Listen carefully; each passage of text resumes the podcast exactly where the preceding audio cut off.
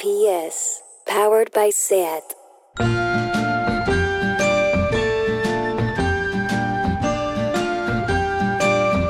Ever since the day that you went away, you've been sending flowers to me. Send me no flowers today. Instead of sending flowers, come back to me and hold me in your arms again. No me mandes flores. No me mandes flores, cabronazo. Bueno, Lucía Ligmaer, ¿Qué tal, Maguila Porosa? pues mira, ¿Cómo estás hoy? mm, te voy a decir una cosa muy importante. Esta mañana mm, se- es- siento que he encogido, me siento más bajita que nunca, te lo digo así de claro. Pero qué tonterías dices. Sí, mm, me veo pequeña. Te ves pequeño, yo te veo como siempre, vamos, estupendamente. Ya pequeña, me ves enana. Es un pigmeo de no, que no. África Central, ¿no? Pues mira, yo vengo un poco enfadada porque me he cruzado con un tío por la calle Sí. que me ha, di- me ha dicho... Me ha, pe- que me ha dicho pam, pam, pam, como que me pegaba tres tiros con, con una pistola. Qué agradable. Y muy agradable. Y luego me ha preguntado si tenía novio. Ah, muy bien. Y Es una forma que- infalible de ligar, la verdad. Me parece que es un poco fuerte para empezar, ¿no? Los, los días que tenemos. Luego, como dices tú, que si somos exageradas. ¿verdad? Exactamente, exactamente. O sea que así empezamos el podcast. Yo esta semana puse un tuit diciendo que eh, no había que leer más a señores nunca más en la vida y no veas el pollo que han montado señores escritores, ¿sabes? Como si fuera en serio. Claro, como si fuera en serio, qué fuerte. La, la- la gente es muy literal con todo, ¿eh? Muy Sí, sí. Muy literal. La gente es imbécil menos nosotros, ¿no? y me refiero a nosotros, la gente que escucha este podcast, que es Por maravillosa. supuesto, que es la mejor. Por favor, vamos a mandar besos no solo a la gente que nos escucha desde España, españoles que nos escuchan desde Alemania, desde Dinamarca, desde Inglaterra, sino que vamos a mandar un beso, por favor. O sea, vamos a ver, gente de Uruguay, Paraguay, Argentina, Chile, Colombia. Colombia, Brasil, México. México. Lo de Brasil me lo he inventado, pero puede ser que sí. Bueno, Puede ser, ¿por qué no? bueno. Un beso Un beso enorme para todas. porque, chica, Porque eso es una maravilla. hombre, es que hay que ser aquí amables con todas nuestras o sea. Siempre amables, siempre amables. Bueno, vamos a ver. Lucía Ligmaer. Dime. ¿Tú no piensas de verdad eh, que estos tiempos que estamos viviendo realmente, realmente solo cuenta el presente? Por supuesto. O sea, hoy vamos a hablar de la anestesia del presente, de estar anestesiadas, porque el futuro ya no vale para nada y el pasado ya no cuenta en absoluto. Todo lo aprendido pues no sirve para nada, ¿no? Para nada o de sea, nada. quiero decir, fuera. Y como no depende de ti, haces planes tan solo a corto plazo. ¿Qué voy a hacer el fin de? ¿A qué casa iré? ¿Hay algún plan en alguna casa? ¿Lo monto en la mía? ¿Hay luego que pereza limpiarlo todo con lo que fuma mi amigo Alvarito, que me deja la Es- casa Claro, fuma sin, fumetea sin parar. llena de humo? Sin parar. El pasado claro. fin de semana, No paró. bueno, Claro, como un marinero de permiso, sin parar de fumar. Muy bien. Alvarito, te quiero mucho. Bueno, ¿qué serie veré? Emily in Paris, ¿a que no tienes cojones? Bueno. bueno, ya no planeas viajes ni una vida, solo pequeñas cosas como qué vas a comer. Yo ahora estoy obsesionada con eso, con comer bien, con qué voy a hacer esa semana, con quién voy a quedar, si habrá toque de queda, en fin.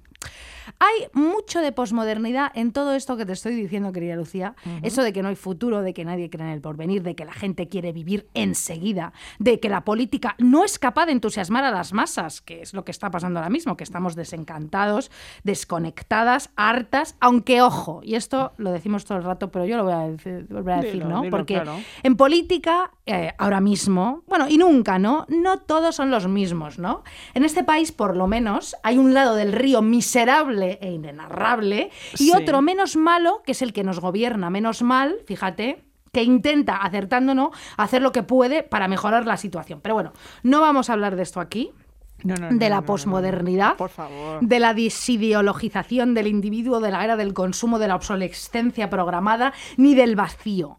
De esto que hable, por ejemplo, pues Pablo Motos, ¿no? O sea, ¿no? Que ese, es, que ese es un nombre destinado a no triunfar. El otro día hablábamos de Penélope Cruz, Antonio Banderas, pero Pablo Motos ¿no? es un nombre como que no. No, Pablo Motos no, ¿No? da, no da, no da de Que sí. lo hable en esa marranada de programa que tiene, en ese pastiche, en esa amalgama de despropósitos que ofrece cada noche con esas hormigas asquerosas. Que si eso no es posmodernidad, que venga Dios y lo vea, ¿no? Totalmente de acuerdo contigo. ¿Sí? No vamos a hablar de Pues me Pablo- da mal. Mal, El mal. hormiguero. El hormiguero. Viene del hormiguero. Sí, bueno. Nada. Bueno, Claro, bueno, ¿A quién ya- se le ocurriría además ese nombre? También te digo que ahora como nos recomiendan pues mm, todos los señores, claro, hay que ahora mm, elegir bien con quién nos metemos, ojo, bueno, Por supuesto. ojo por ojo, bueno. Mm, Gracias a los que nos em, aconsejáis, ¿no? Por supuesto, Mm, recomendáis. Vale. Muy bien, me coloca un micro, un señor muy simpático. Muchas gracias, Jorge, hijo mío, muy bien. Bueno, en estos tiempos de pandemia en los que vivimos el presente, somos más narcisistas que nunca, claro. Y la esfera privada, tu vida, tu burbujita, adquiere una importancia crucial, ya te digo. Comprar cebollino para un guiso, comprar setas shiitake en lugar de portobelo para una cremita de, seca, de setas. ¡Mmm, qué rica! Bueno, ir a Ikea y comprarte un mueblito funcional para las bragas, que fíjate, sobresalen ya del cajón, que no las planchas, no seas guarras, ¿sabes? O sea. Estamos eh, todas en eso, ¿eh? En sí, las en pequeñitas. Claro, claro. pequeñitas. En, lo, en lo que podemos controlar, en lo que, ¿no? Estamos muy pendientes de nuestra salud física y psicológica. Esta segunda anda frágil últimamente, ¿verdad? Bueno, ni te cuento. Luego hablaremos de Luego eso. hablamos, sí. Por cierto, me debes una cosita. Bueno, estamos todos de ansiedad hasta el cuello, queridas así. En fin, estamos anestesiadas de presente, anestesiadas y narcisistas más narcisistas que nunca. Y te digo más, todo lo que no sea mis amigos íntimos ahora mismo o mi familia es que me da absolutamente igual, Lucía. Estoy así. Me parece muy bien. ¿no? ¿Qué Aquí, vamos a hacer, claro, de todas maneras? aquí yo solo estoy pendiente de mi mundito, lo demás está de más. Si eres medio amiga, pero no del todo, pues yo no voy a ir a tu casa a ayudarte a construir un aplique de un enchufe, porque primero yo no sé lo que es un aplique, ni siquiera sé cómo funciona un enchufe, así que métete tus requerimientos por el culo. Perdóname. O llama a Marita, que es más amiga tuya que yo, y que te haga una plasta de yeso para el aplique, o que te taladre los agujeros del enchufe, me, me la suda, no lo sé. Bueno, no eres de mis íntimas. No eres mis íntimas, Ya Virginia, está, hija mía. ¿Qué pasa? está, no puedo ir a tu cara a hacerte una pasta de yeso, claro. No puede ser. ¿Y qué hacemos para seguir anestesiadas pero entretenidas? Pues te lo voy a decir ahora mismo, Lucía, porque como este programa en realidad sí que es posmoderno, ya que hablamos de Susan Sontag y de Sálvame, pues Porque claro, sí. pues tragarnos la isla de las tentaciones. Love infatuation, love you baby, love you not. ¿Qué?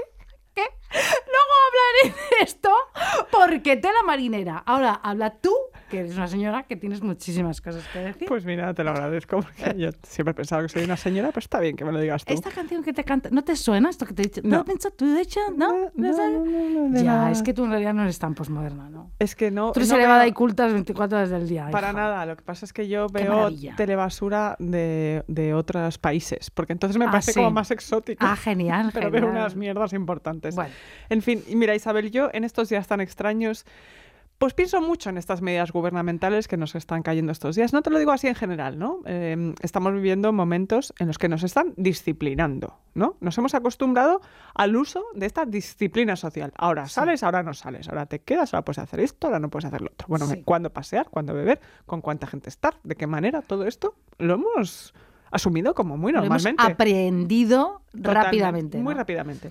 Y claro, lo que más me jode es que como los fachas se han apropiado de la queja sobre este disciplinamiento social, Sí. pues si lo dices parece que seas uno de esos tíos que se manifiesta con un Ferrari en el barrio Salamanca. Claro. Y claro, no, no se trata de eso. No, no, es se eso trata de lo eso. que hablamos. Tú no tienes un concept store que se llama Ovillo, Para cariño. nada, Tú no eres Ferrari. Macarena. Yo no tengo ni un ovillo. Tú no vendes tijeras para zurdos por 6.000 euros, ¿verdad? No, cariño. Ni no. abre cartas metálico No lo hago, no. por no, no. 7.000. por 7.000 tampoco. Pero hay algo en el ambiente que a mí al menos pues me remite un poco a la vigilancia. Tenemos nuestro teléfono, que es como un agujero negro que todo lo chupa. Nuestra atención, nuestros datos, nuestro tiempo, nuestra belleza también. Nos vigilamos las unas a las otras eh, desde nuestras casas, desde nuestros cubículos con el teléfono. Yo vigilo a alguna gente que me intriga, sé que tú también. Sí. Yo vigilo desde mi teléfono a gente que tiene vidas interesantes y que va a exposiciones, que toma cañas con amigos y publica todo eso en sus redes y a veces, muy, muy de vez en cuando, publican fotos a tweets como mal escritos, ¿no? Porque van pedo y eso me fascina. Ah, Por- sí. porque es como si se creara un error en Matrix, Sí. ¿sabes? Como si cuando alguien se tropieza por la calle no puedes dejar de reírte. Ves algo ahí, ves una falla, ¿no? Una Sí. falla en todo ese momento. Piensas, qué mala, pero es que para mí es inevitable. Cuando... No, qué mala, ¿por qué? ¿Verdad que no? No, no. No, no, no somos Qué, malas. qué tontería. Qué ¿no? tontería dices, claro. Como cuando discuten las parejas en un restaurante y alguien llora y se rompen esos códigos sociales, eso me fascina. Yo veo discutir a una pareja por la calle y eso es mi heroína. Te lo lo digo dijimos en el pasado programa. Pues lo vuelvo a No decir. te porque acuerdas sigue nada. siendo mi heroína. No te enteras. no me entera, ¿No te pero me sigue pasando, me Sí, sigue claro, pasando, sí. Ya.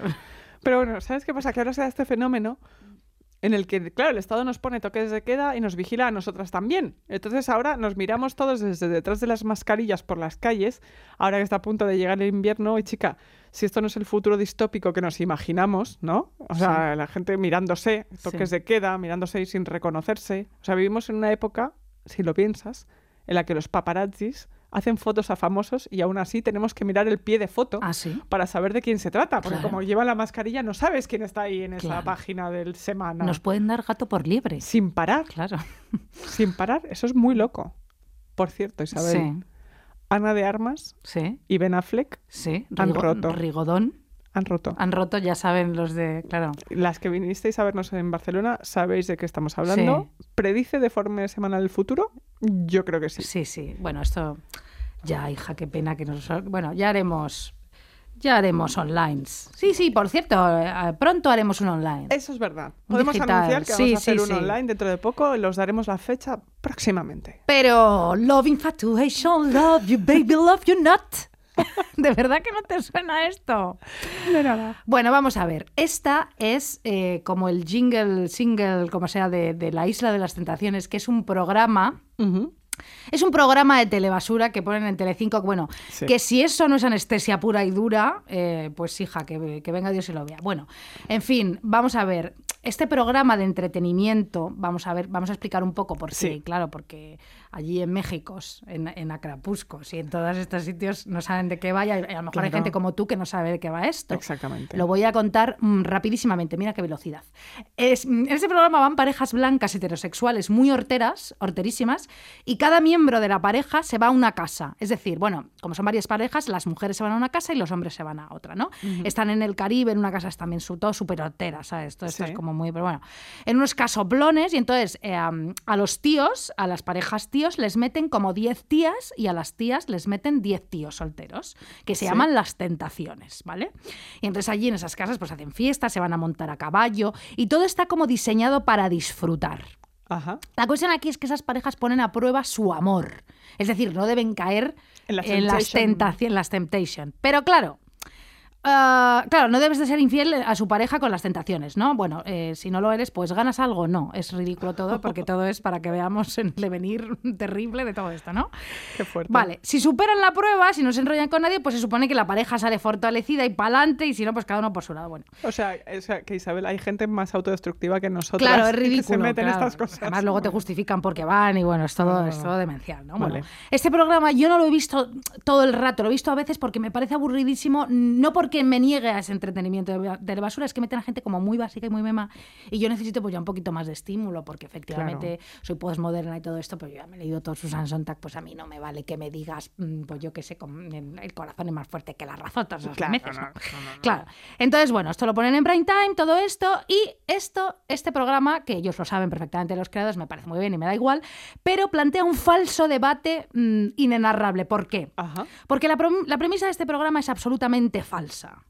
De verdad, si estás enamorado y te separan de tu pareja y te llevan a una, mm, una isla y empiezan siete tíos o siete tías que están buenísimo y buenísimas a restregarse y todo el día bebiendo y disfrutando en el Caribe y no te acuestas con ninguno, de verdad, de verdad, que es que tú, mm, tu amor es verdadero hacia la otra persona. O sea, ¿me quieres decir que si aguantas y no eres infiel? Es que de verdad tu amor vale la pena, pero ¿qué tenemos? ¿Tres años? Por favor, claro, qué tontería. ¿Tenemos tres años? No tenemos tres años. Esto le estamos enseñando a la gente que de verdad no ha entendido que este dilema es falso y que esta premisa es ridícula. ¿Sabes? La gente está debatiendo si sí, si no, tal. Bueno, esto es lo que propones en de verdad en prime time, que si eres fiel, aunque venga un empotrador con una caipiriña y te diga que eres fabulosa, bueno, eso te lo diría en Nueva York, en en Nueva York, directamente, que te diga que eres... Lo que- estás eh, como una mm, Moto. moto. bueno, Como un tren. Eres estupendo y vales la pena para tener una pareja y tu amor es de verdad. Repito que tienes cinco años. Mm, Por favor, de verdad, ya, está bien. Es que vamos a ver, sabemos que cuando te enamoras como una burra en un principio, y estoy generalizando, solo quieres exclusividad sexual con esa persona, pero no cumplir esa característica significa que quieres menos que la persona con la que estás no es tu verdadero amor. Mira, Por favor, de- ya está bien. ya está bien, Sabe- tonterías. sabemos que no, come on. Come on. Come on, Melody. Hay una que se llama Melody. Es fuerte. Come on, ¿no? Para empezar, deseo y amor no son lo mismo. ¿Cómo van a ser lo mismo? No, No, no, no, son lo mismo. ¿Tú sabías, Lucía, que los hombres y las mujeres con altos niveles de testosterona tienden a tener mayor actividad sexual? No lo sabía. Los hombres con mayor nivel de testosterona se comprometen menos y tienen más eh, parejas a lo largo de su vida. Esto no lo digo yo, no es el, el típico cliché hombres, mujeres, guerras. No, esto es que lo he leído para aquí. Para nosotras. Bueno, ¿tú sabías, Lucía, que ah, los calvos tienen mayor testosterona y esto es cierto? Me parece muy Me bien. privan a mí los calvos. A mí también. Ya lo sé, hija mía, qué fuerte. Bueno, no sé. ¿Y tú sabías que las mujeres cis, cuando estamos en la ovulación, los niveles de testosterona nos aumentan muchísimo? No, no tenía Madre ni mía, qué de datos que te qué estoy cantidad, trayendo, qué ¿eh? cantidad de datos, Nos ¿no? ponemos más cachondonas. ¿Ah, sí? Es más juguetonas, más picaronas. Vamos a ver, pero el deseo sexual no necesariamente desencadena el amor, amigas mías. Pero claro, a veces sí. A veces sí. Y entonces hay un dicho de las mujeres de Occidental Nepal para heterosexuales y para gays que dice, cuando el pen entró, el amor llegó. Ups. ¿En serio? Sí, es genial. Qué locura. Claro, no equivocarse, queridas concursantas, con el amor poscoital. Que, hija mía, No. follas y te embarga el amor por ese amor poscoital, pero eso durará nada más que un día y medio aprox. Luego se disolverá. Mira, eh, eso, eso es así. Eh, Además, eso nos ha pasado a todas y eso tiene ese nombre, ¿no? Amor poscoital, enamoramiento poscoital. Dura dos días exactos, que es lo que te dura la oxitocina en la sangre, Sí. hablando, hablando de hormonas. Esa es la hormona del apego, pero bueno, luego hablaremos de eso, sí. Lo tengo todo estudiadísimo. Estudiadísimo, Sí. ya te veo. Eh, con una amiga lo llamábamos también el día de tocar el cristal, porque es ese día, al día siguiente de acostarte con alguien, que tú estás como mirando por la ventana, ¿sabes? Y suspiras un poco si llueve. Sí. Estás mirando ahí por la ventana y piensas, ¿qué estará haciendo esa persona con la que te has acostado? Y tocas el cristal de la ventana, de lado, un poco como las protagonistas de las películas de Sofía Coppola. Sí. Ese tipo de rollo. Y suspiras, ¿no? Ay. Y sonríes para ti misma porque estás sola. Qué maravilla. Bueno, Eso pasa. pero yo quiero volver a la isla de las tentaciones, ¿por qué no sí? Y a esa premisa que es una basura. Mira, según la antropóloga Helen Fisher, que tú sabes que yo la idolatro a esa señora, pasa una cosa.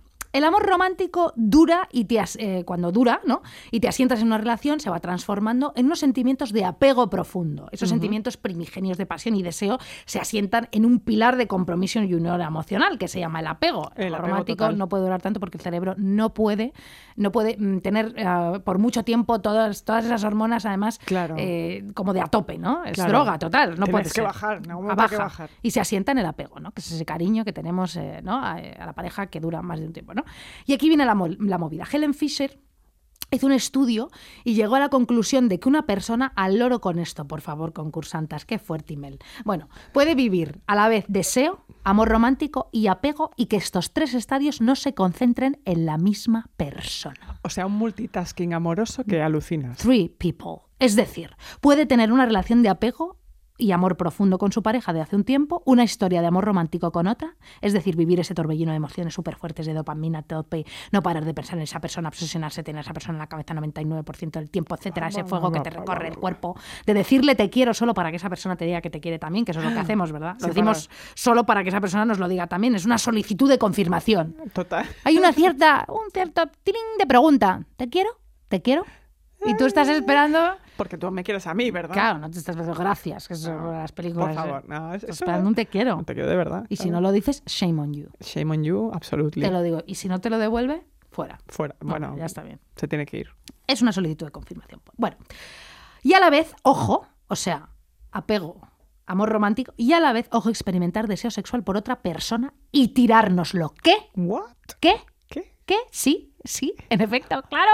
Mientras por la noche estás tumbada en la cama a oscuras, puedes verte envuelta por sentimientos de apego hacia tu pareja. ¡Ay, qué calentita! Estás besitos.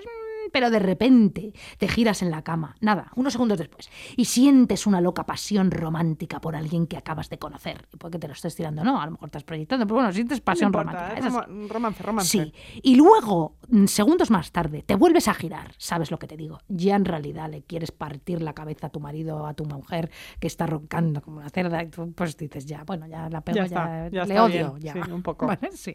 Y luego notas de repente un deseo sexual irrefrenable cuando de repente una imagen te sobreviene. Imagínate, nosotras. Sí. Nick Nolte, por favor. Oh. Te sobreviene el príncipe de las mareas. Y cuando paso el puente me vienen a la mente un nombre, me viene a mí como un lamento Lowenstein, Lowenstein, y te pones pues como una moto, efectivamente. ¿no? Pues sí. Pues es que eso puede pasar y se puede llevar a cabo, estar con tres personas en diferentes estadios. Y no pierdes un ápice de amor por el del apego. Y ahora, ¿cómo te quedas? Love, infatuation, love you, baby, love you not. ¿Eh? Con esa visión para gilipollas sobre el amor y que en prime time están estesiando un montón de memos que se creen de verdad que esto es así. ¿vale? Y es mucho más complejo. Vale. Y mucho ojo porque no estoy hablando del poliamor, que Ah, a mí, no. No, no, eh, pe- perdón, amigas que lo practicáis, que tenemos, a mí no me gusta el poliamor, que quieres que te diga. Ya, vaya lío. Yo no puedo pasarme 50 horas a la semana mm, tratando de superar mis sentimientos de posesión y de celos. Después de lo que acabo de decir, pues digo esto también, ¿no? Claro que sí. Yo si lo hago, si hago todo esto de los tres estadios, pues lo hago en el silencio, sin decir nada en la oscuridad de la noche y a lo mejor con una peluca, depende. No lo sé. Por ejemplo, por ejemplo. Mira, eh, hablando de todo esto de la cosa romántica y de cómo nos sentimos al día después, te pongo esta canción de Missy Elliott. Muy ya sé que a ti el rap te da un poco igual, No, me gusta el rap ahora. pero ¿te gusta el rap ahora? Me Sí. encanta. Pues esta No. es la de... ¿No? ¿Sí? ¿No? No sé. Nos vamos a decidir un poco. Sí. Esta canción es ella un poco tocando el cristal, pero odiando la lluvia. Adelante.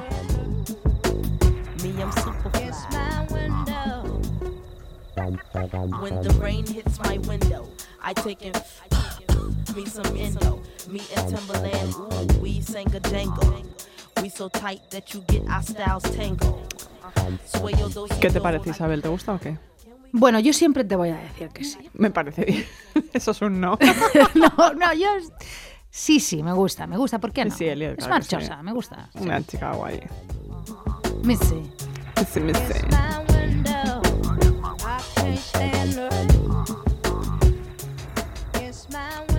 Pues mira, eh, Isabel, vamos a seguir. A mí en estos días me ha dado por pensar por qué estamos tan mal. Lo hablábamos un poco en el podcast pasado, esta especie como de sensación de que tienes que hacer multitask con todo y que estamos agobiadas y tal. No en lo material, eh, que hay todo tipo de realidades. Hay gente ahora mismo que está en la mierda, eso es así. Y hay gente que va aguantando. Pero yo no quiero hablar de eso. Yo quiero hablar un poco de la cabeza. Sí. O sea, desde hace unos meses, eh, yo y no solo yo, hay mucha gente a mi alrededor, detecto un enorme malestar, ¿no? En distintas versiones. Bueno, esto lo decimos también en cada podcast, pero es cierto, sí. Pero es verdad, la gente intenta estar alegre, te propones quedar cuando puedes, pero cada vez puedes menos, cada vez hay menos tiempo, se te come el trabajo, la vida y la ansiedad de la que ya hablamos en aquel podcast mítico de la ansiedad. Y yo me acuerdo mucho estos días de la película esta, Danzad, Danzad, Malditos, Muy buena película. esta maravilla de con Jane Fonda y Susana York, una película de Sidney Pollack, en la que una serie de personas en plena depresión económica de los años 30 se han apuntado a un concurso de baile que dura días y noches, ¿no? Sí. O sea, lo que aguanten los concursantes. Y gana el que aguanta hasta el final, el que sigue básicamente de pie. Esta película que es angustiante, hipnótica, como tantas pelis de los 70, ¿no, Isabel? Sí, totalmente. Esta película em, es muy perturbadora. Totalmente. Es una película de terror, en realidad. Lo es, es verdad. Es Sí. una película de terror. Entonces yo me acuerdo de esta peli porque por- precisamente para hablar de la anestesia y del mundo contemporáneo, mucha gente siempre utiliza la metáfora de la ruleta del hámster, ¿no? En la que estamos inmersos. Nos dicen que somos como hámsters dando vueltas en las jaulas o como los, caballitos pony que dicen los hidrogenes. Un besito a los hidrogenes desde aquí. Pero a mí a veces me recuerda a este juego cruel de danzad, danzad malditos, porque no puedes bajarte de esta pista en la que estás metida, ¿no? Tú tienes que seguir bailando. Hacemos como que estamos bien, que podemos con todo. Seguimos bailando alrededor de toda esta pista. Y me acuerdo mucho de esta película porque me he estado leyendo por segunda vez un libro que me encantó, que quiero recomendar aquí, Sí. a punta compañera, que se llama Dioses y Reyes eh, de Dana Thomas sobre Alexander McQueen y John Galliano. A ver, espera, que apunto. Sí. Dioses. Dos y, dioses. mm, Mira, lo apunto. Se ve. Lo apunta Ahí, literalmente ella. apunta. Tiene el guion, pero lo apunta. Ellas así. Sí, el, el documental de Alexander McQueen es fantástico. Es una barbaridad. Pero Sí. por favor, Pero esta historia es. mm, bueno, pensaba mucho en Danzas Danzas Malditos cuando la estaba leyendo. Porque McQueen, el diseñador joven, el infante terrible de la moda que heredó la casa de Givenchy, ¿no? Y Sí. mantuvo su propia marca a la vez en los años 90, hizo un desfile basado en esta película de la que estamos hablando. danzad, danzad malditos. Exactamente, en 2004. El desfile es una preciosidad. Sí. Se puede ver en YouTube porque están grabados todos sus desfiles. Y él lo que hace es reinterpre- reinterpretar toda esa película con modelos, ¿no? Que primero ellas bailan con marineros así, felices, exuberantes, llevan lentejuelas, están como saliendo por la noche, ¿no? Y a medida que va pasando el rato, la cosa se pone más tétrica y no pueden caminar y se caen y se tropiezan. La música va cambiando, ¿no? Hay amiga, ¿no? Es una cosa ahí como más, más, eso, más apocalíptica. Un poco como cuando salías de la discoteca y ya no podías más Sí. y te aguantaba alguien del brazo, ¿sabes? Quiero ver ese ah, vídeo en YouTube. Lo vas a ver, te va a encantar. Y te decía la persona que estabas mm, contigo, no, que tú no estabas haciendo el ridículo ni nada, que estaba todo bien, cuando en realidad tú lo que necesitabas es que te sacrificaran como un caballo, Sí. que es lo que dice la peli en inglés. Sí. They shoot horses, don't they? Claro. Pues este desfile y toda esta historia a la vez es un poco mm, una metáfora de lo que le estaba pasando a McQueen en 2004 y de lo que le pasó también a Galeano, que cuenta el libro. Sí. Ambos eran artistas de la moda totalmente irreverentes, que estaban revolucionando el panorama en- durante los años 90 y los 2000. Ambos los dos fueron contratados por enormes corporaciones para hacerse cargo de dos grandes marcas, ¿no? Givenchy y Dior. Muy bien. Y claro, ellos cómo iban a decir que no, Claro. ¿no? Era el sueño de cualquier diseñador y además ellos venían de clase trabajadora, era uno era hijo de fontanero, el otro era hijo de taxista. Era un milagro que ellos hubieran llegado hasta ahí a dirigir Dior, o sea, es que no hay nada más arriba que eso. Sí. Pero tú sabes, Isabel, que hay regalos envenenados en la vida. Bueno, hija mía, yo lo sé perfectamente. Pero hay mucha gente que no. Dice, pero ¿cómo no has cogido este trabajo? Pero ¿cómo no sé qué? No te preocupes que ya te llamarán. No, no, es que No, yo no, no, quiero que no. me llame nadie. Y he dicho que no porque quiero ser feliz.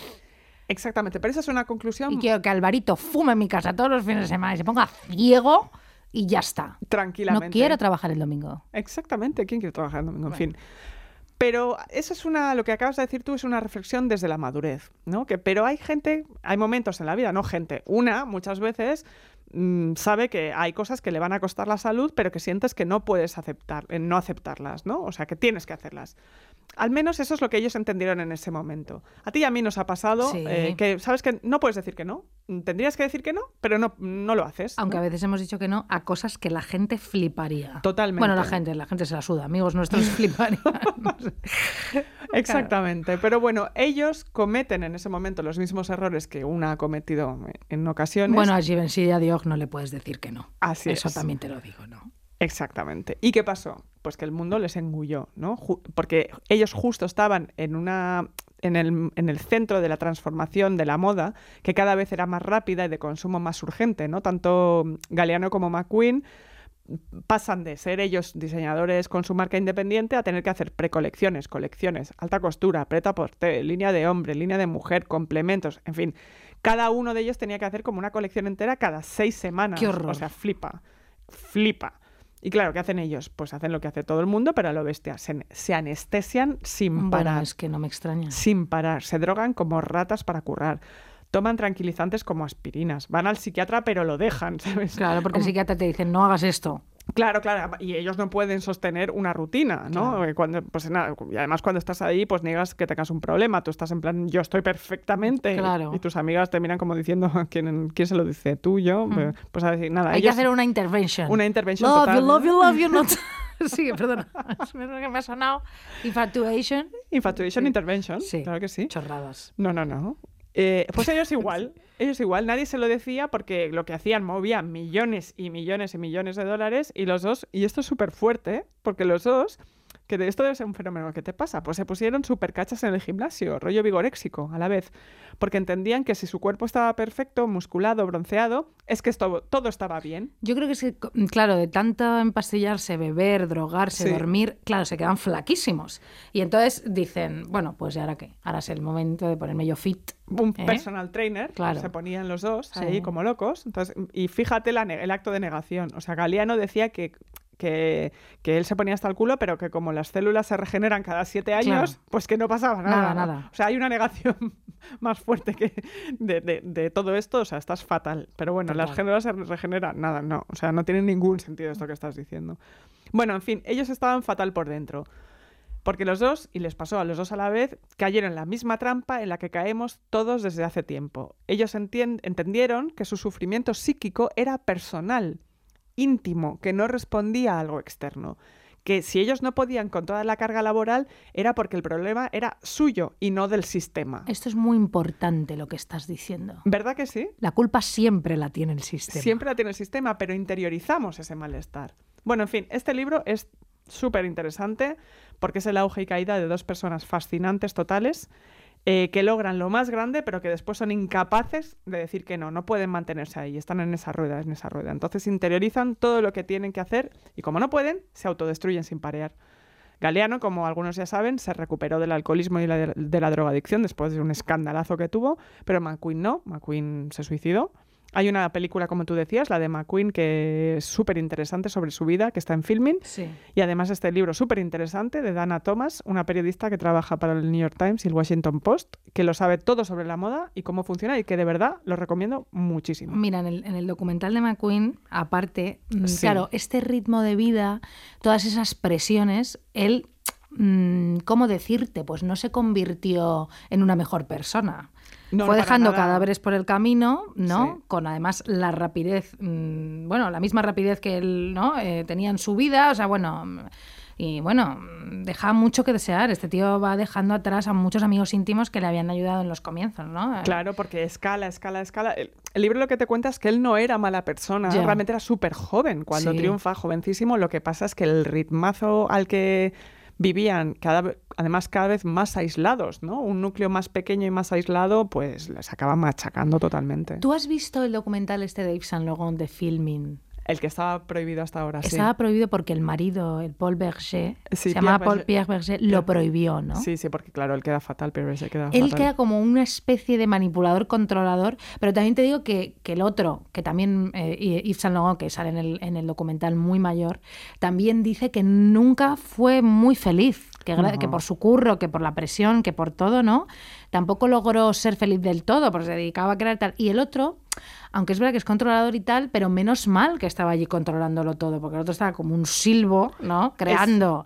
Es que necesi- hay, siempre hay la figura ¿no? del diseñador y, y el otro que controla porque es que... el que gestiona. el que gestiona, porque el genio creativo que está, de hecho en el documental es muy interesante porque dice, Berger dice, no, no, ya sé que parece que él esté sonámbulo, pero mejor que esté así, eh, porque él está en su mundo, en sus ensoñaciones, eh, pero es que si le despiertas es que igual mm, le metemos en un psiquiátrico. Él había tenido muchísimas, muchísimos problemas. San Laurent, sí, sí. Pero que sí, Berger queda un poco como una urraca mala. Una urraca mala. Por favor, ver este documental también en Filmin. Bueno, y ahora te voy a poner una canción, por, Por favor, de verdad. Si te digo 16 going on 17, Oh. ¿te suena? Me suena un pelinchi. Qué maravilla. Musical. Yo no puedo ver esta película sin llorar. ¿De verdad? Te lo juro, las películas de mi infancia no las puedo ver. Te lo- no puedo. ¿No puedes ver esta? No puedo Estas- ver esto. Estas son risas y lágrimas. Esto son risas y lágrimas. Que es la vida misma. Are 16, going on 17, baby. It's time to think. Me encanta esta canción. ¿Te acuerdas? Que están en el jardín.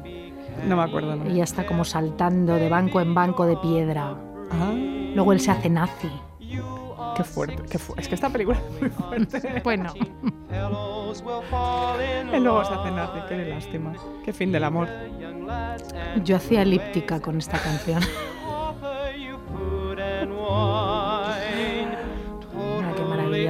es preciosa, es preciosa. Es que en realidad los musicales, sinceramente, de toda esta época son una absoluta maravilla. Julie Andrews aquí está maravillosa y está maravillosa en todas las películas de Blake Edwards, de verdad. Todas.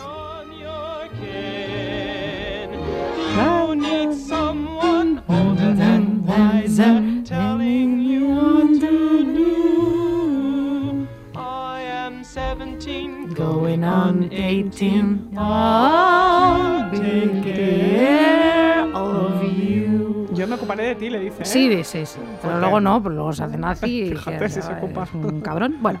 Se ocupa París, se ocupa él solo. Sigo con las tentaciones Dale y con la anestesia de la telebasura. Pero un momento, un momento, sube, va, por favor. Mira, mira, mira. Ella tiene 16, ojo, ¿eh? Ojo por ojo. Bueno. Efectivamente. Cuéntame. Sigo con las sensaciones y la anestesia de la, la anestesia de la telebasura que te aliena y te capta. Y mucho ojo porque luego votas a la ultraderecha. Yo creo que Melody de las sensaciones, vamos a ver. o sea, bueno. Vamos a ver qué pasa. Pero sigo con esa anestesia. Eh, joder, en la anestesia. Entonces, ¿cómo hacer, Lucía Ligmaer, que el amor dure y la anestesia del amor dure? ¿Tú esto lo sabes? Pues no, claramente no lo sé, porque ese creo que es la pregunta del millón. Yo te la voy a contestar. Vamos a ver. Pues mira, yo sigo con Helen Fisher, le dedico este programa, Dios te tenga en su gloria, Helen. Lo primero que tengo que decir, y esto es mío y lo creo firmemente y no de Helen Fisher, es que eso de que uno no manda en el corazón y tal, y que el amor es ciego y que uno no elige de quién se enamora, es una mentira como una catedral. Bueno, estoy absolutamente de acuerdo contigo. No me vengas con gilipolleces, Macarena, no tienes cinco años, eres una mujer ya hecha y derecha, y tú sabes perfectamente que una se enamora un poco de quien elige enamorarse, chata. Una siempre decide. Es que... A mí eso de no, no pude evitarlo. Siempre las pasiones bajas, venga, chica, no me jodas. Claro ¿no? que sí. A ver, y debes un poco hacerlo, mm, enamorarte de gente afín a ti, porque si no la cosa sale un poquito como el Rosario de la Aurora. Esto también te lo aconseja Eva Youth, nuestra querida Eva Youth, en su libro El consumo de la utopía romántica, en el que te habla de que las parejas tendrán más éxito si tienen compatibilidad lingüística, cultural y educativa. No estoy descubriendo nada del otro mundo, a lo mejor el amor es clasista. Bueno, te lo está diciendo Eva Youth, pero quija, ¿qué le vamos a hacer? Así Yo no te lo estoy diciendo. Te lo está diciendo Eva Youth según sus estudios. Tampoco había que ser muy listo, ¿no? Quiero decir, ¿no? La conversación, tú sabes, es clave para determinar la compatibilidad cultural y educativa de la pareja. Tú ya sabes que a mí me encanta hablar sobre la conversación, es mi tema favorito. Esta proporciona una manera eficaz de seleccionar una pareja con bagaje cultural semejante al propio. Insisto, la conversación es mi tema favorito, lo sabes, Lo el que más me gusta, ya lo sabes. Porque, como sabes, y lo dice también Eva Youth, eh, nuestra fav- favorite también, lo que estimula la imaginación y las emociones del sujeto moderno es la capacidad de compartir opiniones, gustos y modos de vida mediante el intercambio verbal. Y espera, aquí ya me pongo un poquito más, menos así, menos de datos, menos de, menos- de H. Lawrence, por favor, el amante Lady Chatterley. Esto es un librazo que tenéis que leerlo, un novelón, Novelón de. AUPA, genial, que decía... Decía de H. Lawrence, ninguna de las dos se enamoró nunca de un joven con el que no existiera una gran afinidad en el trato verbal, es decir, con el que la conversación no fuera de interés para ambos. Solo después de experimentarlo, las dos hermanas se dieron cuenta de que la emoción más grande, más asombrosa, más increíble, radicaba en conversar apasionadamente con un joven en verdad inteligente, horas y horas y horas todos los días, durante meses. Mira, aquí parecía Nuria Spert. Te lo he leído muy bien, ¿no crees? Totalmente, totalmente. Tú sabes, yo soy disléxica, me trabo sin parar, mi cabeza. Pero hoy lo he intentado decir vocalizándolo todo y diciendo Lo para que hecho- quedara claro. Lo has ¿eh? hecho estupendamente. Parecía el principio de la edad de la inocencia. Exacto. Con que no sé si era Nuria Spert, pero Era Nuria. Spert. Sí, era Nuria sí, Spert. sí, sí, sí, sí. Esa película, fíjate, yo siempre la aconsejo verla doblada, porque está Es muy bien sí, verla sí, doblada. Bueno, ¿Sabes quién, es, quién hizo la original? ¿quién hizo la original? ¿Cómo se llama? Nora Ephron. No. No. Eh, John Woodward. Ah, mira, muy bien, muy bien, sí, Qué sí. bonita voz también. Muy bonita voz. Sí, a ver, así que amiga, si tú lo que quieres es hablar y que en esa conversación te hagan a ti también preguntas, que yo sé que Ah. a veces no te las hacen las preguntas. Si quieres que te hagan preguntas, hazle putas preguntas, coño, José Luis, vale.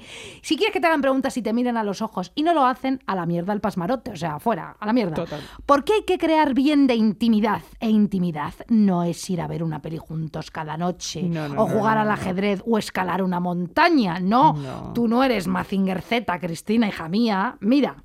Si eres listo, Juan, y no eres un pasmarote, cuando una mujer te mira la cara a los ojos y si estás en un banco de un parque y ella tiene los pies girados hacia ti, las rodillas, la cadera, el pecho, los hombros y el puto cuello para estar completamente de frente, insisto, si no eres imbécil y quieres que aquello cuaje, mírala directamente a la cara, gírate tú también y puto habla de cosas interesantes que has leído, también pregunta y repregunta, como en pasapalabra, igual, vale. Y si Cristina está bromeando con historias y te revela algún secreto de sí misma y se burla de sí misma, Juan, joder, reacciona. Tu primera reacción será quedarte frío, frío, porque claro, esas referencias personales y de autoburla no te interpelan ni te interpelan ni lo más mínimo, Juan. No. Tú solo bien piensas en el FIFA y en fumarte una cachimba de opio, lo que cojones te fumes. Así que disimula, ríete y cuenta alguna intimidad cacho de mentecato, porque a Cristina el tema de la FIFA pues le parecerá un tema evasivo, distanciador un tema de mierda, definitivamente. Pero sobre todo, mírala. Por favor. por Hazle favor. sentir escuchada. Carmen Martín te decía que a quien no le hablas no te mira, te niega el pan y la sal. Ah, Carmen Martín Gaite, Mira, mira. heroína, escritora española, que nos decís que no decimos nunca escritora española. Pues Carmen ahí Martín tenéis, Gaite, la sí. Mira, estoy totalmente de acuerdo porque además las conversaciones no son solo un afrodisíaco necesario, sino un bien básico para poder construirlo todo. Todo. Una persona que te habla de algo que te interesa y te gusta físicamente, pues ya básicamente lo es todo. Todo. O sea, ya no, no hay nada más. Eso de pasarte horas hablando con alguien y que te cierren los bares, que bueno, ahora es más pronto, pero bueno, antes era, era más tarde. Pues mira, yo debo ser una romántica porque a mí eso me ha parecido siempre lo mejor del mundo. Esa cosa dialéctica, ese toma y daca, esa maravilla que es querer seguir conversando con alguien. Eso sí que es drogadura. Hombre, chica, porque es no que en esa otro. conversación está totalmente la seducción. Todo, está todo. Que tú te puedes creer a mí lo que yo echo de menos la seducción, yo que soy una seductora que seduzco completamente a las sillas, a los niños, perdón, a las niñas, a las señoras mayores, a los viejos, de todo. Yo soy una yo echo de menos esto, muchísimo Ya, el pelo. Yo también, yo porque también. yo me camelo a quien me da la gana, Lucía. y ahora estoy down. Da un total, estamos, estamos mustias un poco, sí, sí. En una conversación seduciendo, mintiéndole a la cara, diciendo a esa persona lo que quiere escuchar. Eso es, es- no hay nada mejor que eso. Y tú sabes, frente a los gestos que tienes que hacer, los clics que tienes que hacer, todo. el movimiento de pelo exactamente donde lo tienes que hacer, hacerle reír, esta mueca, sacar así un poquito la lengüita, así como, no sé, que echo de menos. Ay, mira, yo también. ¿no? O sea, Ay, en fin. Bueno, Pero, ¿cuál es la antítesis? sí. Pues esto que decías. Y a mí, una cosa que me pone muy nerviosa es encontrarte un tío por la calle que te gusta, preguntarle, ¿cómo estás? ¿Qué estás haciendo? Y que se lo tome absolutamente de manera literal. Claro. Y eh, te dice, pues mira, me han propuesto un proyecto y tal, una productora, buf, no paro, y sigue hablando, y sigue hablando. Y tú estás parada ahí en medio de la calle, y estás escuchando su puta perorata, y ha pasado una hora entera. Y entonces cuando ya finalmente ha pasado esa hora entera, donde te ha dado su currículum entero de todas sus cosas que a él le parecen fascinantes que está haciendo, te dice con cierta condescendencia, ¿y tú qué tal?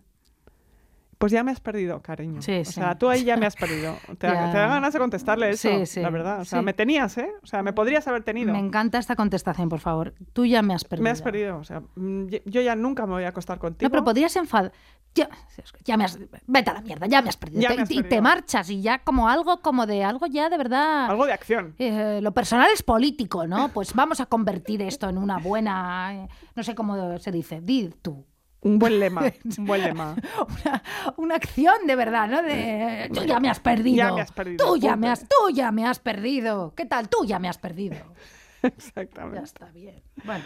Pues me podrías haber tenido, pero ya nunca me voy a acostar contigo, ni anestesiada, ni nunca, porque hay tres Porque cosas. tú ya me has perdido. Porque tú ya me has perdido y porque hay tres cosas insoportables en la gente: los tacaños, Sí. los hombres con voz de pito y los chapas, colega.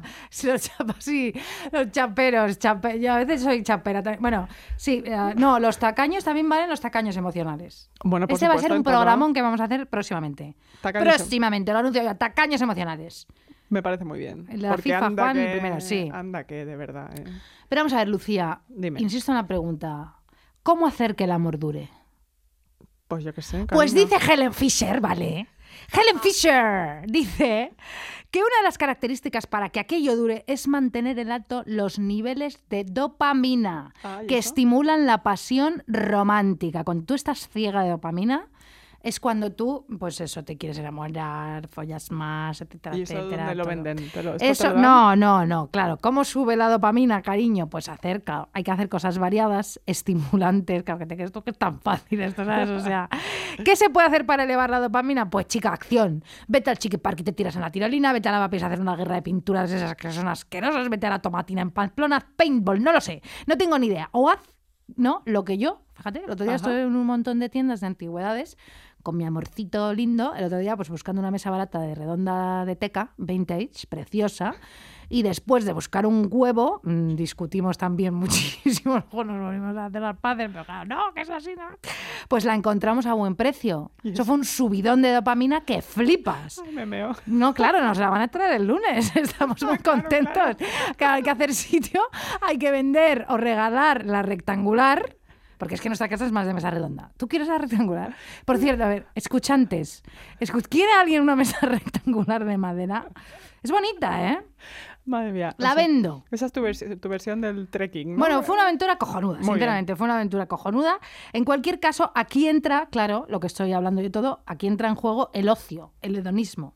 ¿Vale? Claro. Y entonces entra la pasta, el money. Hablamos de la mercantilización del romance, claro, Por hija mía. supuesto, Cuanta más pasta, más acción, más consumismo, más dopamina, más hedonismo, más amor, más restaurantes, más viajes, más chiqui park, más mesas de teca.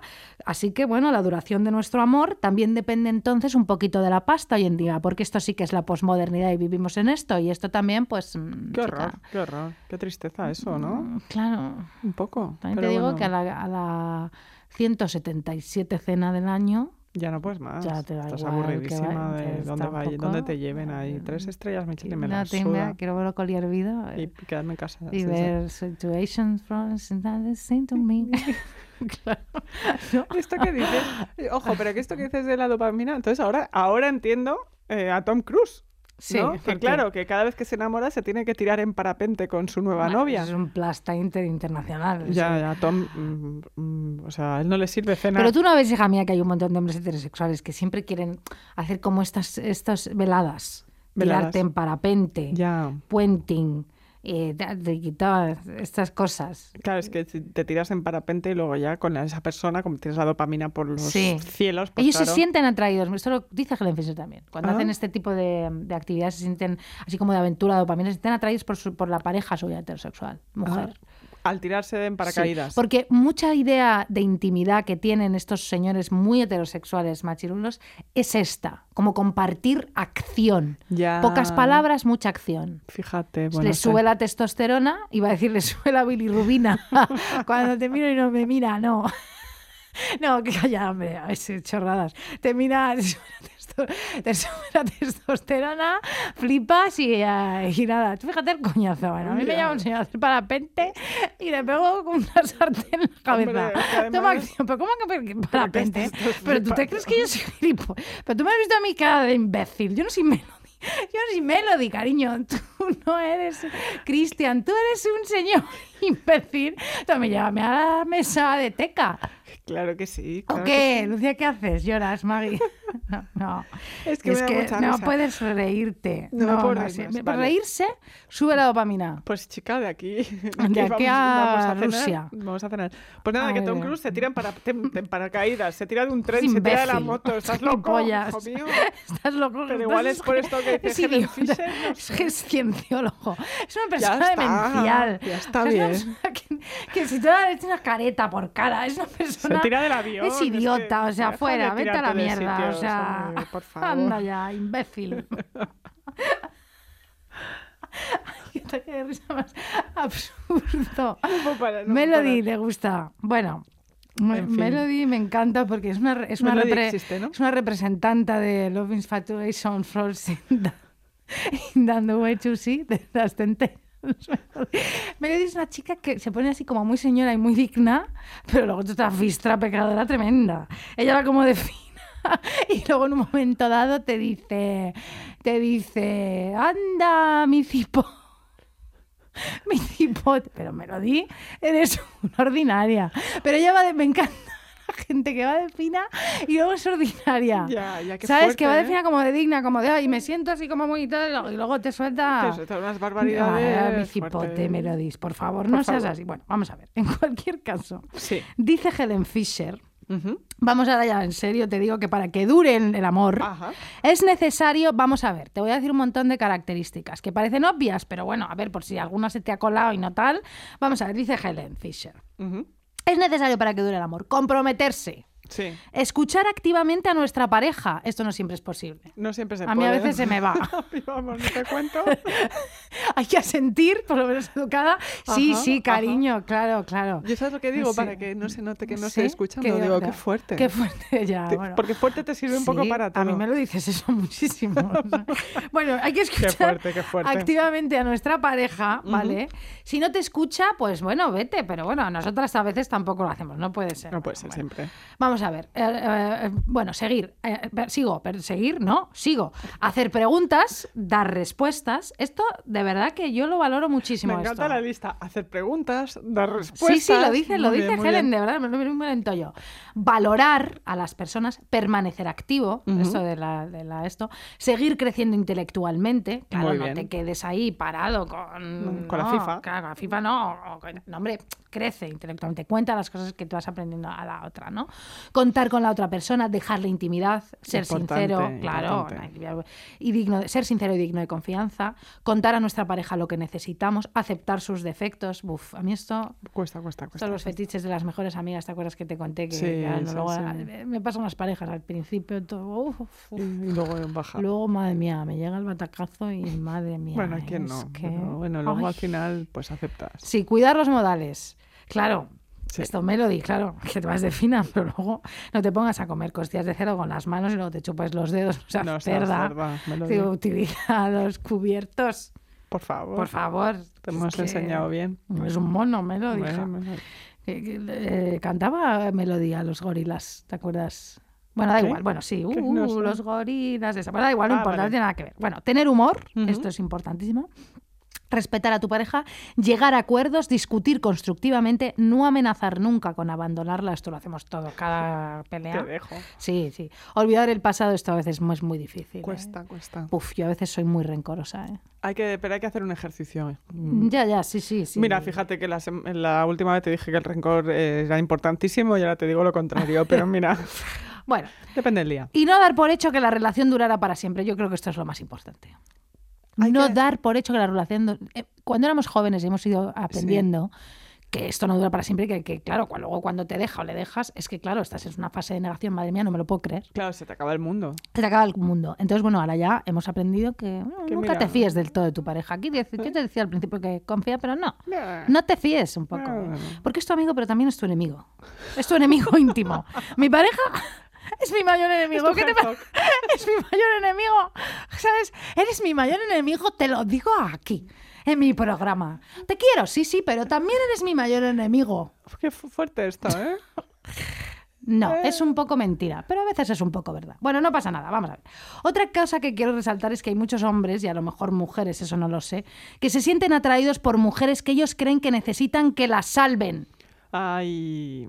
Y a menudo Ay. las mujeres, inconscientemente, establecemos dinámicas en las relaciones en las que hacemos cosas y decimos cosas ¿eh? para mostrarnos vulnerables porque nos creemos, ellos nos hacen creer que nos tienen que salvar. ¿vale? Bueno, y nos- o nosotros también tenemos la fantasía de que queremos ser salvadas, que eso también es fuerte. Eso es muy fuerte. Helen Fisher, mi gurú, denomina esto la estrategia del ala rota.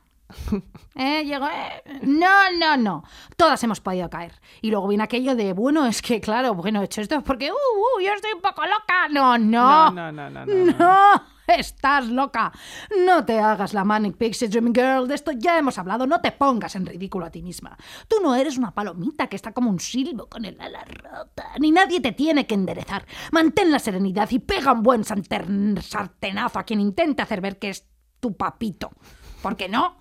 Papito solo hay uno y es negacionista y odia al 5G y se llama Miguel Bosé y ahora mismo está loco. Eso es así. Está loco, Está fatal, ¿eh? ¿eh? Está fatal, Sí, está fatal. bueno.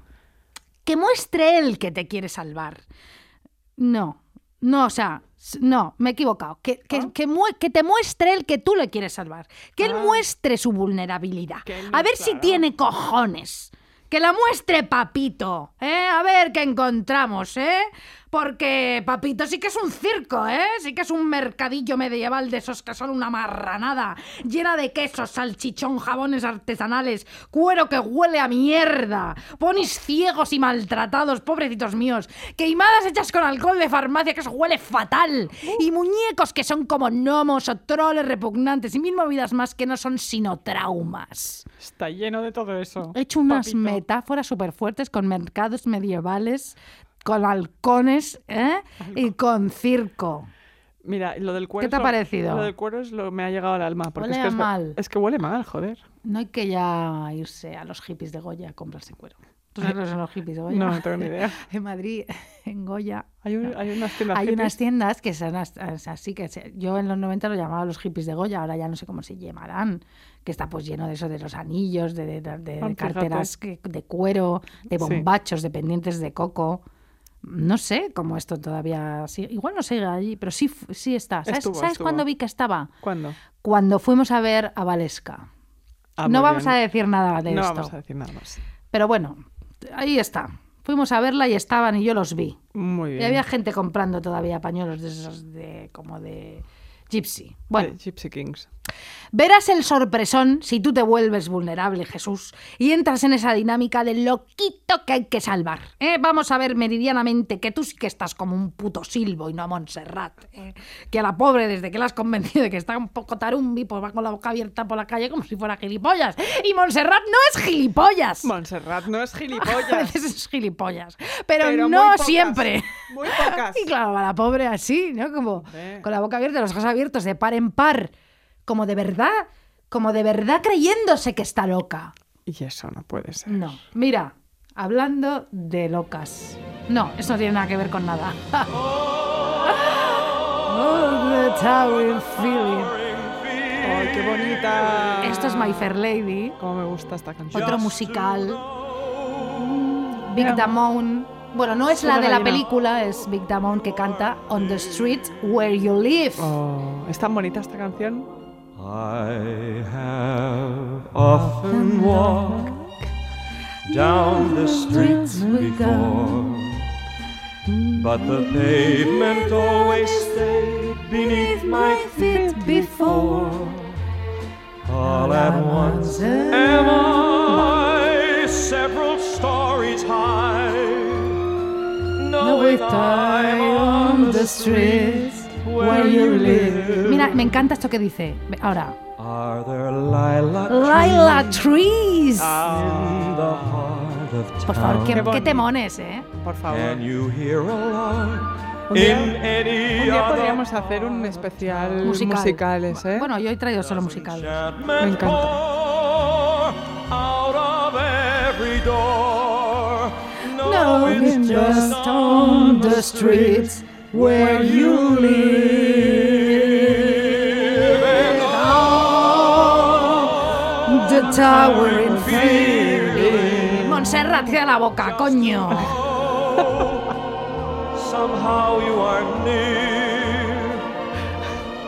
Pasa de él. Adelante. Pues con este fondo tan bonito y tan Sí. hipnótico, eh, tengo que decir que a mí en estos días me ha dado por pensar, ¿no? Todo, todo el mundo ahí en la radio, ahí en la tele hablando de las medidas, las medidas, las medidas. ¿Por qué en la medida de cerrar los bares en algunos sitios, no? Pues qué pregunta más tonta. Pues no, está claro que porque la gente ante este panorama se pilla unas cogorzas alucinantes, se anestesia, si puede ser acompañada pues mejor, y te abrazas aunque esté prohibido, pero ya vas más pedo que Alfredo y bailas como intentando imaginar que sigues teniendo una vida normal, es decir, la que tenías antes, ¿no? Qué locura cuando ibas a conciertos y te apoyabas en una barra y le gritabas a alguien que estaba en el otro lado de la sala, ¿qué te pido? ¿Qué te pido? y sonaba música y bailabas un poco y a lo mejor aparecía la persona que te gusta, pero si no aparecía no pasaba nada porque estabas tú ahí ya con tus colegas y todo te daba igual. De eso que hace seis meses o seis años, te aseguro que no lo no sé. lo sé, no, No lo, lo sé. sé, pero parece que hace un montón. Sí. Pues bueno, ahora nos anestesiamos pues para fingir que todo es normal, ¿no? Hay quien lo hace con alcohol, hay quien se toma pastillitas, hay quien le da lo que tiene a mano. Yo recuerdo una vez a una señora, eh, la señora Amparo, una señora a la que yo entrevisté, que me explicó ella que en la cárcel, porque ella había estado en la cárcel, Sí. Pillaban las peladuras de las frutas y las fermentaban ahí en un cubo para sacar de ahí alcohol con el que anestesiarse. Sí. Pues claro, Amparo, ¿qué coño vas a hacer si estás en la cárcel? Pues anestesiarte como una perra, tú dirás, ¿no? Yo estaría todo el día bebida. Vamos, vamos, es que impresionante. Pues cómo estará la cosa que todo el mundo, pues en- esto en todo el mundo va a más, ¿no? Eh, contaba la artista María Ruido en un documental muy interesante sobre la salud mental que se llama Estado del Malestar, Sí. que recomiendo mucho, que vivimos ese malestar psíquico como algo personal, lo que te contaba antes, ¿no? De Galeano y McQueen, Sí. ¿no? Como si fuera culpa nuestra, desligado absolutamente de lo que nos rodea.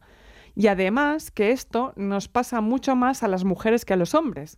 Las mujeres soportan más carga. Son las mediadoras en la familia, son los agentes sociales de la unidad familiar, llevan la economía de la casa y lo que sabemos que es la puta carga mental esa, eh, que es saber lo que se tiene que hacer en casa en todo momento. ¿Qué compro? ¿Falta algo en la nevera? Te dice el cenutrio, tu novio o tu marido. ¿Qué comemos? ¿Qué hacemos este fin de semana? Y tú, compra tomates, tira la basura, vamos a cenar las obras de ayer. Tú estás ahí diri- dirigiendo la vida de los tuyos. Me siento a little bit identificada. No, no por nada, sino no, porque... es que es así, la carga mental es Mm, femenina. Sí, Es sí, así. sí, sí. O sea, quiero decir que mi enemigo número uno mm, es una persona que hace todo. Pues estupendamente. Pero viva él. es verdad Pero que al final mental- soy yo la que pienso, la que decide cuando se come las sobras, todas esas cosas. ¿Por Todas qué? Y además te preguntan, te preguntan, te preguntan. ¿no? Entonces tú estás ahí dirigiendo la vida. Además de, además de hacer tu trabajo, contestar emails a las 2 de la mañana, pelearte por redes, mantener tu grupo de WhatsApp con tus amigas, porque si no, te da algo. Pues mira, si todo esto no da para drogarse, que alguien me lo diga, sinceramente. Pero bueno, todo esto, por todo esto y mucho más, estamos mucho más medicalizadas las mujeres con antidepresivos y tranquilizantes que los hombres. La vida cotidiana se nos transforma en algo totalmente patológico. No podemos parar. Y claro, eso tiene unas consecuencias muy fuertes, que esto, esto que te voy a decir es heavy. Sí. Esto está haciendo que la psiquiatría, junto con el capitalismo, que siempre hablamos de eso, nos generen más maneras de seguir produciendo, sin que muchas veces se alivien los síntomas que tenemos, sino que naturalizamos este malestar, ¿no? Lo asumimos como algo que eh, esto es así, ¿no? Yo estoy mal, pero todo el mundo está mal, Sí. ¿no? Esto es como algo con lo que una vive Sí. diariamente. En vez de ir a la raíz del problema. Exactamente. Entonces hay datos que son escalofriantes. Por ejemplo, ahora mismo en psiquiatría, en los manuales, se están acortando muchísimo los duelos. Si se te muere alguien, eh, se supone que tienes que estar bien en unas semanas, ¿no? Antes los duelos lo- normales podían durar meses, pues claro, tú tenías que digerir todo lo que te estaba pasando. Ahora, si a las tres semanas de la muerte de un familiar tú no estás bien, ya te dan antidepresivos. O sea, como patologizando lo que te pasa. Esto es súper fuerte. Porque además tiene unas consecuencias que yo sinceramente nunca me había planteado, Ajá. que es que los antidepresivos se han convertido no solo en una cosa que ingerimos, sino que también en algo que excretamos, pues por el pis y todo eso, ¿sabes? Por la caca, quieres Claro. decir. Claro, no, te, no quieres decirlo, ¿no? No, sí, porque todo es- eso. bueno, sí, aguas Sí, fecales en sí. general, sí, la caca también, no Sí. voy a decir Isabel. es una palabra que quieres obviar. Bueno, un poquito. Pues ahora los antidepresivos se han convertido en un agente contaminante que está afectando al agua de ríos, pantanos y mares, y por tanto a los animales. O sea, flipa. Nos drogamos tanto con pastillas para anestesiarnos que los animales se drogan con nuestros restos. ¿No te parece increíble? Bueno, mi perro Larry, francamente, tú le conoces, está clarísimo que está... tu perro Larry está de lo suyo. Está. Está de lo suyo. Larry, cariño. Un beso a Larry. ¿Qué estará haciendo Larry? Siempre me lo pregunto. Cada minuto, ¿eh? Se come los cables, se, se electrocuta y sigue comiéndoselos. Sí, Pues bueno, sí, es per- así. sigue, perdona. No, no, no, no, tranquila. Pues en, en fin, están, man- están mutando la manera en la que se comportan los peces. Fíjate. Eh, porque, claro, toman agua muchos que están contaminada por fluoxetina, por ejemplo, el Prozac de toda la vida. Entonces, claro, los peces ya no compiten por comida. Los peces barba. que es mi familia, ¿no? Claro. No competi sí competimos por comida. Estamos allí cuando hay cocido. ¿sabes? ya, hija, ¿qué me dices? A ver, perdona, que me parece muy Los interesante. peces, ¿eh? en serio, los peces ya no, ya no se comportan como antes. Sí. Hay crustáceos Fíjate. que pasan más tiempo al sol que antes, que ellos están como despreocupados. Como en Menorca. Sí, están ellos ahí a lo suyo. Sí, sí. Y lo más fuerte, Sí, me. Durante el cortejo, los estorninos ¿Eso qué machos, cojones es? los pajaritos, Ah, los vale. estorninos machos, Pajaritos. cantan menos a las hembras que han sido alimentadas con concentraciones diluidas de antidepresivos. Fíjate. Es decir, las estorninas Sí. le resultan menos atractivas a los estorninos cuando han tomado antidepresivos. Mm, Ajá. Ay.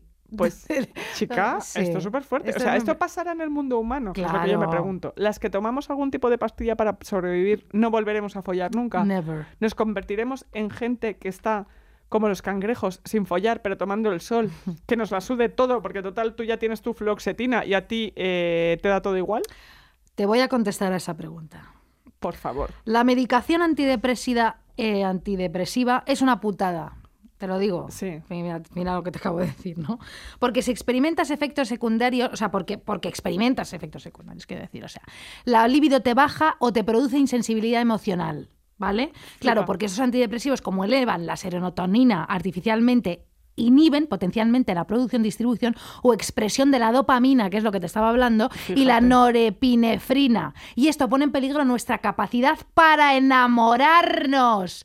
Danger. Oh, o sea que si tomas pastillukis, no te enamoras. Si te baja la dopamina y la norepinefrina, nore, no, a ver, si, si se ¿Sí? baja la dopamina y la norepinefrina, fatality, compromete nuestra capacidad de evaluar a los pretendientes, o sea, elegir a las parejas adecuadas y también establecer relaciones estables. Ajá. O sea, estos, estos fármacos producen insensibilidad, insensibilidad ante las emociones. O sea, que para una depre vale, pero claro, después hay que deshacerse de ellos porque si no estaremos apagados emocionalmente. Y si conocemos a alguien que valga la pena, se nos escapará porque no captará nuestra atención. Claro, estaremos como los cangrejitos. Como los estorninos, estornudos, esos de los que hablabas. Si no queremos una sociedad de gente que no folla y no se enamora, ¿qué clase de sociedad sería esa? Una sociedad terrorífica. O sea, ya estamos en una sociedad horrible y ya follamos y nos enamoramos. Imagínate si eso no. no, no, no, por favor. por Estuviese. favor. No puede ser, no puede ser, no puede ser, no puede ser. Porque yo a mi enemigo le quiero, quiero Claro, decir, joder. es mi enemigo, pero le quiero. Al hilo de las pastillas para sentirse bien, quiero decir que muchas veces se dice, bueno, es importante estar muy bien con una misma para querer a alguien. Ya. O sea, quiero decir, es importante estar bien con- contigo misma como para enamorarte Para de poder- alguien y para Mm. empezar una relación. Bueno, pues yo tengo que decir que jamás he empezado una relación estando bien conmigo misma, nunca, y siempre, digo siempre, he empezado una relación estando cucú, anestesiada por la agitación y la intranquilidad y a lo mejor por las pastillas, y creo que a todo el mundo le ha pasado lo que a mí. Todos nos hemos enamorado buscando una solución, huyendo hacia adelante y buscando desesperadamente ser amados como descosidos. Además, eso te lo dicen para sentir, para hacerte sentir mal si no te estás enamorando de nadie. Eso no sé por qué cojones te lo digo, pero yo te digo a ti que nadie se enamorando, estando, estando bien con uno mismo y estando fenomenal y todo. No Muy es bien. cierto. Es mentira. Te enamoras cuando estás en la mierda buscando una pareja que te haga sentir mejor y más dependiente emocionalmente que en tu puta vida. Alguien que te salve. Eso ha a hecho total. que muchas veces hayamos transformado una puta rana en un príncipe o una princesa. Me la suda. Nunca me he enamorado estando enteramente en mis cabales. Ya lo digo, lo confieso aquí y Muy ahora. bien, muy bien. Y a mí que me vengan a decir que esto no es así, vamos a ver, las personas intranquilas somos más vulnerables al amor y a que nos quieran. ¿Y sabes por qué? ¿Por qué? Porque la intranquilidad y la agitación nos pone hasta arriba de dopamina, que es ¿qué? ¿Qué? La droga del. Amor, amor, amor, amor, amor, amor, amor. Despide el programa, Lucía Ligmaer. Pues mira, vamos a despedir este programa sobre estar anestesiadas con esta canción que es una preciosidad que se llama El apartamento de Mimi Maura sobre estar enamorada, anestesiada. Mimi Maura es eh, familiar de Carmen Maura. No, ¿No? no, no. Ella es cubana. Ella es dominicana, si no me equivoco. Mira qué bonita. El jilguerito. Montserrat cierra la boca. ¿Verdad? Se la pasa muy triste en su jaula. Enamórate un poco, compañera. Enamórate, Lucía, muchísimas gracias. Gracias a Eh, ti. Muchísimos besos a todo el mundo que nos escucha. Besos, besos, besos sin parar. A Larry, A Larry a mi enemigo, que también es mi enemigo Larry, a mi novio, que le quiero muchísimo, ¿Le dedicas este programa a tu novio? a Eva, A Eva, nuestra técnica, que siempre lo hace todo fenomenal. que siempre está aquí ayudándonos. Bueno, nuestra técnica como si fuera nuestra técnica, nuestra, nuestra. Como si nos lo lleváramos a casa, Eva. Es un poco la jefa, ¿no? La verdad, o sea que, Eres la fin, bueno. jefa total. Y a ti, Lucía Legmaer, A ti también, cariño. ten una buena semana. Igualmente. Buen fin de semana. A ver si te veo entrar sabe Dios dónde estás. Quizás ni te acuerdas de mí.